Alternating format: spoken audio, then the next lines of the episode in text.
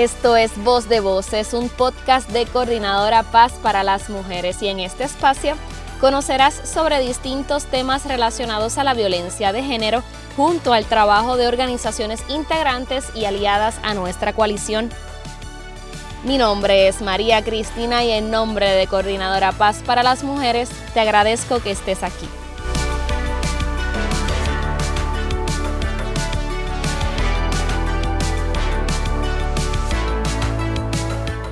Es 8 de marzo de 2022, Día Internacional de la Mujer Trabajadora y lo conmemoramos en la Plaza Pública de Adjuntas. El ambiente es de hermandad y resistencia. Hay un altar dedicado a María Dolores Fernós, banderas violetas por todas partes. Escuchamos canciones feministas y con pintura de colores, residentes escriben sus reclamos en una sábana. El equipo de Coordinadora Paz para las Mujeres se movilizó hasta acá para junto a las promotoras comunitarias del Centro Paz para Ti hacer un llamado a la acción y que los residentes de este pueblo compartieran qué necesitan para alcanzar una calidad de vida más justa. No hay trabajo para las mujeres, no hay transportación, en muchos sitios no hay agua, no hay luz, no hay caminos, no hay trabajo y ellas necesitan aunque sea cuatro horas de trabajo para poderse realizar. Algunas tienen muchos niños van con los niños a la escuela bajo lluvia porque tampoco hay transportación y es bastante difícil la vida en la montaña. Esta es la realidad de la vida cotidiana para los residentes en la zona montañosa central del país. En respuesta a las complicaciones que afectan la calidad de vida de estas comunidades y sus mujeres, nace desde Coordinadora Paz para las Mujeres el Centro Paz para Ti, y desde ese espacio en el barrio Yahuecas de Adjuntas se crea un proyecto de promotoras comunitarias. Nosotras somos la su, su primera ayuda. Nosotras somos su confianza se sienten apoyadas cuando nos ven llegar y cuando necesitan algo pues tienen a quien llamar. Nos llaman a cualquier hora de la noche y nosotras les servimos. Nosotras somos siete mujeres ahora mismo que nos hemos empoderado y somos las promotoras comunitarias de adjunta. Ahora sí la presento formalmente. Esa que escuchan es Milagros Vargas, o Mili como la conoce todo adjuntas. Ella es una de las siete promotoras comunitarias del Centro Paz para Ti, pero ¿cómo llegó ahí? Llegué allí con una mujer con violencia de género, con su autoestima en el piso, no sabía nada que hacer, no tenía dinero para pagar nada, ni su casa, ni ninguno de sus biles. Y yo la enseñé a hacer empanadas de yuca, que es a lo que yo hago y me dedico. La enseñé y la llevé allí a vender ella sus empanadas para que pudiera salir adelante. Esa semillita me, me llevó a mí a seguir porque yo sé que como ella, muchas personas más han aprendido y muchas personas se me han acercado. Mira, Mili, yo hago jabones, pues vamos para el centro para que los vendas y, y, puedas generar un ingreso para que te valgas por ti misma, puedas echarle gasolina al carro y no dependas así de nadie, tú sabes. Ha sido cuesta arriba, nunca me imaginé que iba a tener esta labor, pero aquí estoy y es que uno de los asuntos prioritarios del Centro Paz para ti es la sustentabilidad económica. Por eso nace el Mercado de Mujeres Empresarias de la Montaña, donde se crea un espacio de promover productos creados por mujeres y que ese ingreso les lleve a alcanzar una independencia financiera. Independencia que precisamente por el acceso deficiente a transportación, servicios de salud y electricidad se hace complicada de obtener, como lo describe Omaira Olán, cuando le pregunté por qué se hizo promotora. Estamos haciendo un esfuerzo, ¿verdad?, por, hacer sentir a la mujer de la montaña. Eh, aquí nosotras tenemos muchas necesidades y por eso es que estamos aquí hoy este, expresándonos y, haciendo, haciéndonos sentir. Eh, aquí eh, la mujer en el, área rural pues no, contamos con transportación pública, muchas mujeres, los esposos trabajan fuera y si solamente hay un vehículo en la casa, pues no tienen manera de, cómo hacer sus cosas diarias. Eh, además, este, aquí por ser área, rural también este, tenemos muchos problemas con, con la luz y el agua. O sea, aquí este, los servicios de luz y agua son deficientes. El sistema de salud también es un poco deficiente. A las promotoras comunitarias nadie les tiene que decir cuáles son las dificultades que viven las comunidades aledañas porque ellas mismas lo han vivido durante años y eso les permite tener un acercamiento genuino con las personas que ayudan.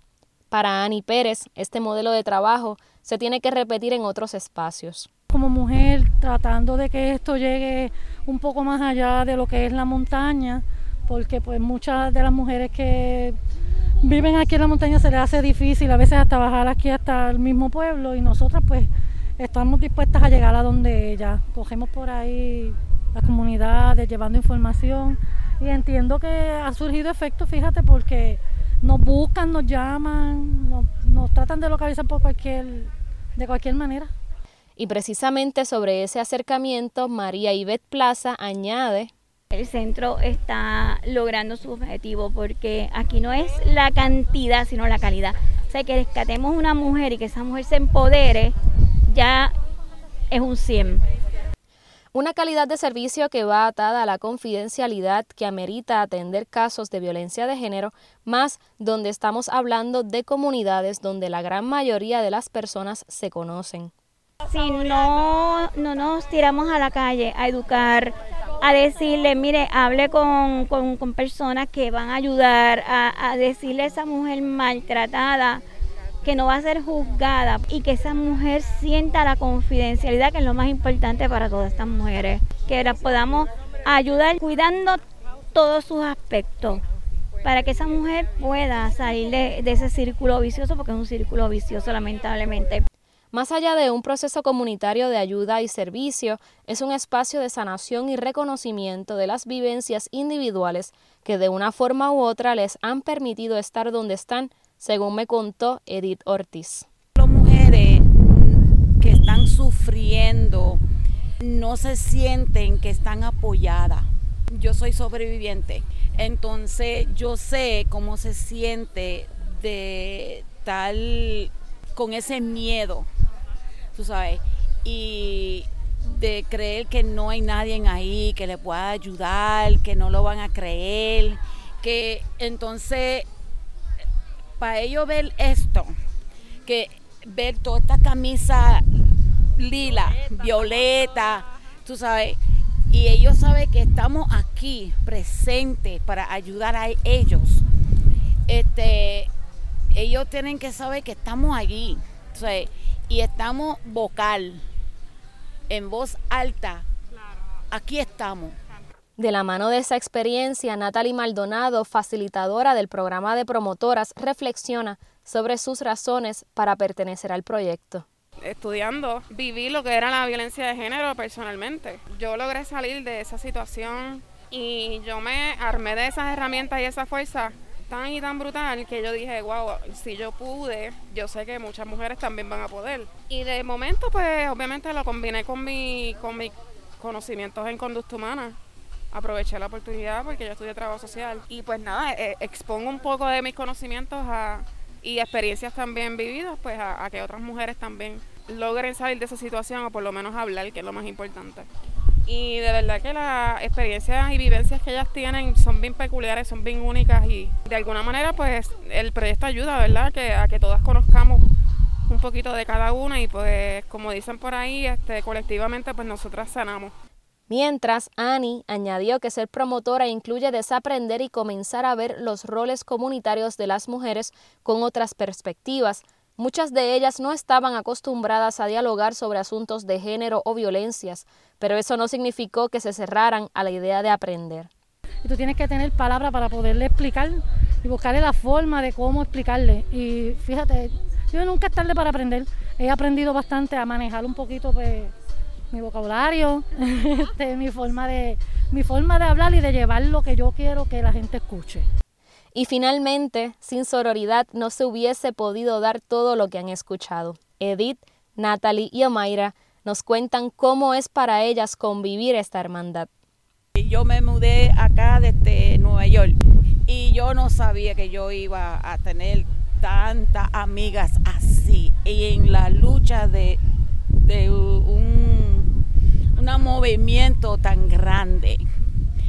Y estoy sumamente feliz porque tengo otra familia. somos hermanas todo, toita. Me encanta, me encanta. Que todos los días estamos conociendo soy diferentes otras mujeres que podemos ayudar. Para mí, ellas son mi, ellas, yo las amo, yo las adoro.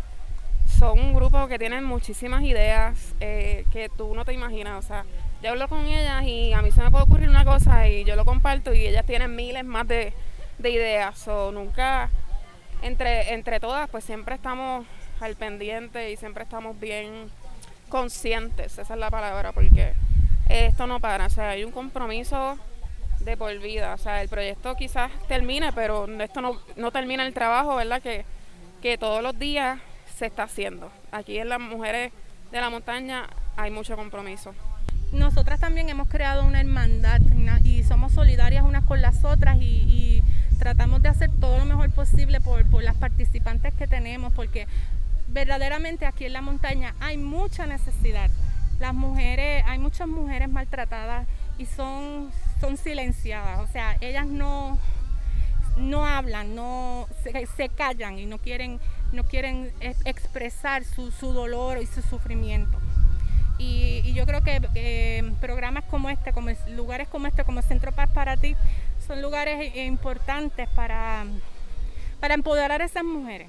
Junto a las compañeras que acaban de conocer, también colabora Yesenia Vega, a quien no tuve la oportunidad de entrevistar, pero a la que reconocemos su trabajo y compromiso con el equipo de promotoras.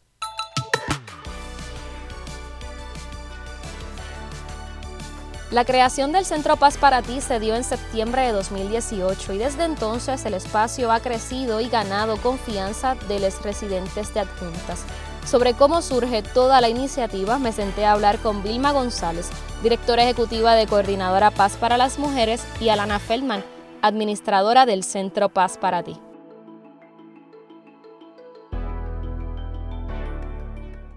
Vilma, ¿por qué crear un centro en adjunta desde Coordinadora Paz para la Mujer? O descentralizar quizás el trabajo de coordinadora de San Juan. Pues mira, siempre he creído en la que debemos descentralizar el trabajo del área metropolitana de San Juan, donde ¿verdad? se ubican la mayoría de los servicios para víctimas sobrevivientes de violencia de género y además me, eso me mueve algo muy personal, que es que yo soy del Ares y por, he experimentado ¿verdad? lo que es la inaccesibilidad a ciertos servicios, así que una vez ocurre María, nos dimos cuenta a través de los esfuerzos que hicimos con la caravana violeta de la necesidad de servicios, principalmente en las áreas rurales en el país, así que se presentaron varias coincidencias, entre ellas la apertura que hubo para solicitar las escuelas para desarrollar proyectos comunitarios. En ese momento, Alana puso en un chat que había la disponibilidad de esta escuela en el barrio Yahuecas de Adjunta. Así que como que todas esas coincidencias ¿no? nos llevaron y dije, wow, sería tremenda oportunidad solicitar esa escuela. Y eso fue lo que hicimos, así nos movimos entonces a comenzar un proyecto en, en un área completamente rural, mirando a desarrollar un trabajo desde las comunidades donde pudiéramos trabajar con los temas de prevención de violencia por razón de género. Lana, ¿cómo entras a, cómo entras este esfuerzo? Mira, yo, yo he sido integrante y colaboradora de Coordinadora Paz para la Mujer, yo creo que ya por casi 10 mm, años. Eh, y yo vivo aquí en, en, el barrio Yahuecas en Adjuntas, casi yo diría como menos de una milla de distancia de donde ahora mismo ubica el centro.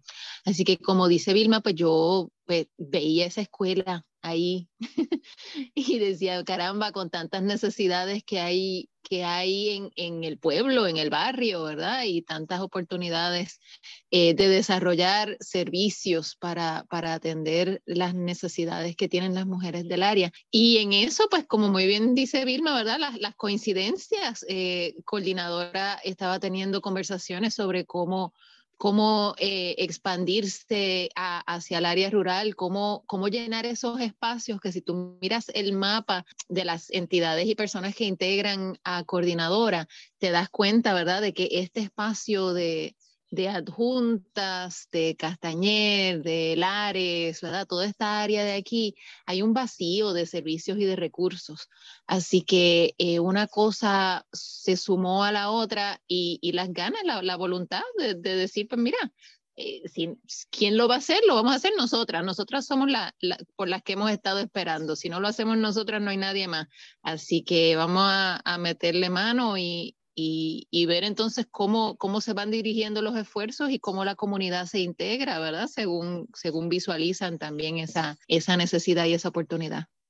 Dentro de todo lo que hace el Centro Paz para ti, que abarca distintas áreas que necesitan bastante desarrollo específicamente en la montaña. ¿Cómo inicia ese programa de promotora? ¿Siempre estuvo en el tintero de, la idea de abrir? Quiero que las dos me cuenten un poquito cómo inicia esa, esa opción de tener promotoras donde entre pares, entre ellas, entre vecinas, se puedan dar la mano en distintas situaciones alrededor de lo que puede ser la violencia de género y, y otros asuntos, Vilma. Mira, el tema de la promotora es un modelo que yo creo que quizás en Puerto Rico no tiene tanto tiempo, pero sí es un modelo que en muchos países en Latinoamérica se ha utilizado. Así que, y es un modelo que a su vez me parece que hace mucho sentido en un espacio como es el, el área rural, ¿verdad? Donde está el centro en, en adjuntas Así que yo había tenido la experiencia cuando viví en San Francisco de trabajar con un grupo de promotoras comunitarias en temas de violencia de género. En aquel momento lo hacían a través de,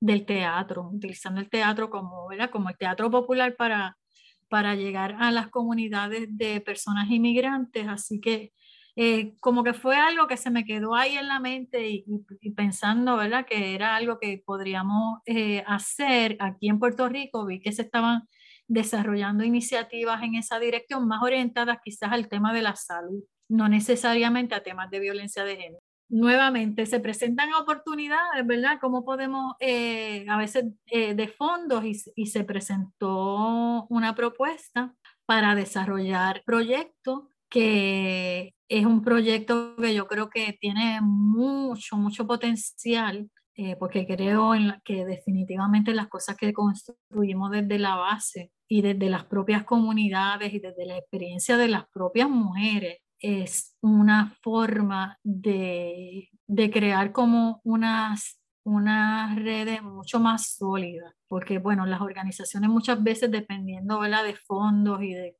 tantas cosas, pero una vez tú, tú capacitas y formas a la gente en tu propia comunidad, yo creo que son este, recursos que se quedan ahí en la comunidad. Así que estamos motivadas y contentísimas con el trabajo tan extraordinario que están haciendo las mujeres desde allá. Yo he visto ese desarrollo desde el principio y, la última vez que estuve con ellas compartiendo el 8 de marzo me pareció maravilloso el verlas ¿verdad? tan empoderadas y, tan, y asumiendo un rol tan tan importante? Pues mira, para, para añadir, eh, siempre fue la intención que, que el centro proveyese eh, servicios de, de, prevención y de atención eh, en, en, situaciones de violencia de género en el área de la montaña, precisamente porque hay un, vacío de, de servicios y de recursos en el área pero el centro, pues, ¿verdad? Eh, comienza con, con, las necesidades que puede atender desde, desde su realidad al momento de comenzar, ¿verdad? Cuando, cuando abrimos puertas, pues no contábamos con, con fondos o con, o con personal para, para atender todas las cosas que soñábamos con, con hacer. Sin embargo, ¿verdad? Se van acercando las mujeres que, que se ven eh, reflejadas o, llamadas, ¿verdad? Por, por lo que estamos tratando de hacer y nos vamos dando cuenta de cuáles son las necesidades que, y las prioridades, ¿verdad? Que, que las mujeres de la montaña eh, nos, están, nos están expresando. Muchas de las mujeres que llegan, llegan expresando necesidades económicas, ¿verdad? Falta de ingresos en el área de la montaña, pero sin embargo, ¿verdad? En, en las conversaciones con ellas y a través de otros programas que, que se desarrollaron, porque lo primero que se desarrolló eh, desde el centro fue un taller de agricultura, pero en las conversaciones con las mujeres vamos escuchándolas y vamos escuchando las experiencias de violencia que ellas mismas tienen, ¿verdad? Ellas están tejiendo redes entre ellas, aprendiendo destrezas nuevas, quizás algo tan sencillo como, ¿verdad? Eh, hacer muñecas de trapo, que creo que fue una de las primeras, de los primeros talleres que se llevó a cabo en el centro, que se hizo con con la colaboración del Museo de Arte. Y en esas conversaciones, según ellas iban cosiendo y pintando y tejiendo y adornando sus muñecas, iban hablando sobre todos esos mensajes que les, dieron a ellas sobre, sobre su cuerpo, sobre quiénes son, sobre cuál es su rol en la sociedad, sobre eh, qué, eh, cuáles son las tareas que deben de asumir, cuáles son sus, sus posiciones, sus sueños, su, su, manera de ver la vida. Y ahí uno va escuchando las coincidencias entre unas y otras, ¿verdad? Que nos, que nos van hablando de esas experiencias de violencia que ellas han tenido, pero también de las que ellas han visto en sus comunidades, ¿verdad? Así que ahí nos damos cuenta de que muchas de las mujeres que están respondiendo a nuestro llamado tienen unas necesidades y unas experiencias, pero también tienen unas destrezas de liderazgo, tienen, ¿verdad? Una, una credibilidad en sus comunidades. Y yo creo que no es ninguna coincidencia que la gran mayoría de las mujeres que son eh, que han sido adiestradas como promotoras desde el centro y que ahora mismo llevan a cabo tareas de, de promotoras comunitarias, son mujeres que han participado en otros de los, de los ofrecimientos del centro. Porque precisamente, ¿verdad? Siempre decimos que el Centro Paz para ti hace, hace dos cosas. Una, fortalecer los factores de protección que tenemos las mujeres del área de la montaña para que cuando nos enfrentemos a una situación, sea de violencia de género, sea una crisis de, de carácter natural o, o, muchas veces ¿verdad? político creado, podamos mejor responder a ella ¿verdad? y tengamos más alternativas. Pero también es que estamos cerrando algunas de esas brechas que pueden ser geográficas o que pueden ser emocionales entre nosotras mismas, o sea, que estamos creando lazos, estamos abriendo puertas, estamos abriendo conversaciones y diálogo estamos abriendo oportunidades, ¿verdad? De, mirarnos y reconocernos como, como apoyo unas a las otras, ¿verdad? Porque tenemos unas cosas en común que quizás no hemos visto, que no nos hemos dado cuenta y que de repente decimos, caramba, yo tengo más cosas en común contigo de lo que yo había pensado, ¿qué tal si las trabajamos juntas, verdad? ¿Qué tal si yo puedo aprender de tu experiencia y tú de la mía? Así que basándonos, ¿verdad? Un poco en esa idea del, del comadreo, que hacemos cosas y aprendemos y dialogamos a la misma vez que hacemos y aprendemos. Mira, yo creo que cuando lo pensamos, ¿verdad? En lo que, en lo que han sido las discusiones sobre los temas de violencia de género, muchas veces como que nos envolvemos en las palabras y no necesariamente identificamos que muchas de nuestras prácticas están permeadas por lo que es una perspectiva de género. Y me parece que a través del trabajo que se está haciendo desde el centro es una oportunidad para hacer esa práctica, ¿no? Esa práctica sorora, esa práctica solidaria, ese acompañamiento, que es una práctica feminista, aunque muchas veces no nos identifiquemos de esa forma, pero ciertamente lo es. Entonces es a través, ¿verdad?, de esa convivencia y del, de esa formación que se está teniendo, ¿verdad? A través de los distintos talleres que ellas están compartiendo como bien ha descrito Alana, a través de esas experiencias de comadreo y de compartir, ¿verdad? Que, que también podría llamar que son como experiencias desde mi punto de vista feminista, que se va, que se va creando y que vamos a estar, nos movemos ya de lo que es quizás la parte más intelectual y académica de los feminismos a una práctica feminista desde la montaña. Y yo creo que nosotras tenemos que tener esa mirada, esa mirada hacia las comunidades, a esas prácticas que debemos apoyar, celebrar, reconocer y educarnos para tenerlas en nuestra, en las distintas comunidades de nuestro país, porque yo siempre he visto el proyecto desde el Centro Paz para ti como un proyecto modelo para, para poderlo llevar a otras comunidades que también tienen necesidades parecidas o distintas, pero que se podrían atender desde la propia comunidad, dando a veces nada más que algunas herramientas que ellas por ahí arrancan y, desarrollan lo que sean y ya veremos con, con, un poquito más de tiempo que nos van a dejar atrás. probablemente trayendo a, la mesa temas y conversaciones que quizás nosotras no estamos viendo en este momento, pero que son bien importantes. Yo creo que Vilma tiene toda la razón, que muchas veces eh, no, nos perdemos en, en las terminologías eh, y nos olvidamos de todas las experiencias prácticas y los conocimientos y la sabiduría que tienen nuestras nuestras mujeres de la, de la comunidad, ¿verdad? Que, que, que han vivido eh, experiencias que, que les ayudan a, a entender, interpretar y a, y a actuar eh, en las situaciones que ellas han enfrentado, no solamente directamente, sino a través de, de sus familiares y de sus amistades y de, y de sus comunidades. Así que yo creo que es bien importante poder, poder reconocer esa sabiduría y esas experiencias y darnos cuenta que tiene un valor increíble, que no, que no es ni más ni menos, ¿verdad? Que, que toda esa toda esa sabiduría académica que muchas veces asociamos, ¿verdad?, con, con los conceptos de género y los conceptos de, feminismo, sino que hay unas maneras bien prácticas y bien reales en que nuestras mujeres aplican y, y, han, y han han puesto en práctica todo eso sin quizás conocer toda esa, esa terminología oficial. Hoy en la sección de Merecemos Sanar, una sección donde te presentamos distintas prácticas de autocuidado, hablamos de la respiración consciente. Y es que existen muchas prácticas de autocuidado y sin lugar a duda, la respiración consciente es una de las más versátiles, ya que no importa en qué situación o dónde estés, siempre tendrás la respiración disponible. Atraer un poco de conciencia a la respiración puede ayudar a calmar tu cuerpo y tu mente. Por ejemplo, la respiración diafragmática, donde nos enfocamos en inhalar llenando el abdomen y exhalar vaciando el abdomen. Para practicar puedes llevar una mano a tu abdomen y la otra a tu corazón. Inhala contando del 1 al 4 y exhala contando del 1 al 6. Si no te sale de la primera, no te juzgues e inténtalo otra vez. Inhala contando del 1 al 4 y exhala contando del 1 al 6. Cuando hacemos esto, usualmente se activan ciertas respuestas del cuerpo que le dan el mensaje al cerebro de que todo está bien, activando una respuesta de relajación y desactivando la respuesta de estrés.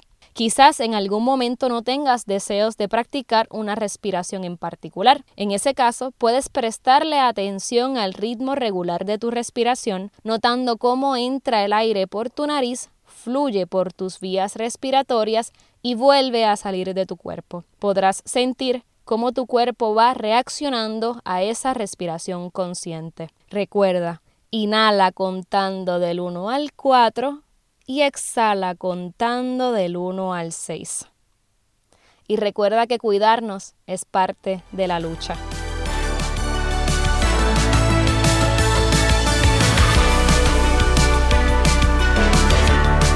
Para nosotros es bien importante recordarte que si tú o alguien que conoces vive una situación de violencia de género o violencia sexual, no estás sola, sole ni solo. Hay organizaciones disponibles para acompañarte en ese proceso. En la descripción de este podcast encontrarás los contactos de quienes pueden ayudarte. Hasta aquí este episodio de Voz de Voces. Te invitamos a seguir las páginas de Coordinadora Paz para las Mujeres en todas las redes sociales. Si te gustó el episodio, cuéntanos tu opinión y compártelo con tus amigues. Nos escuchamos en la próxima.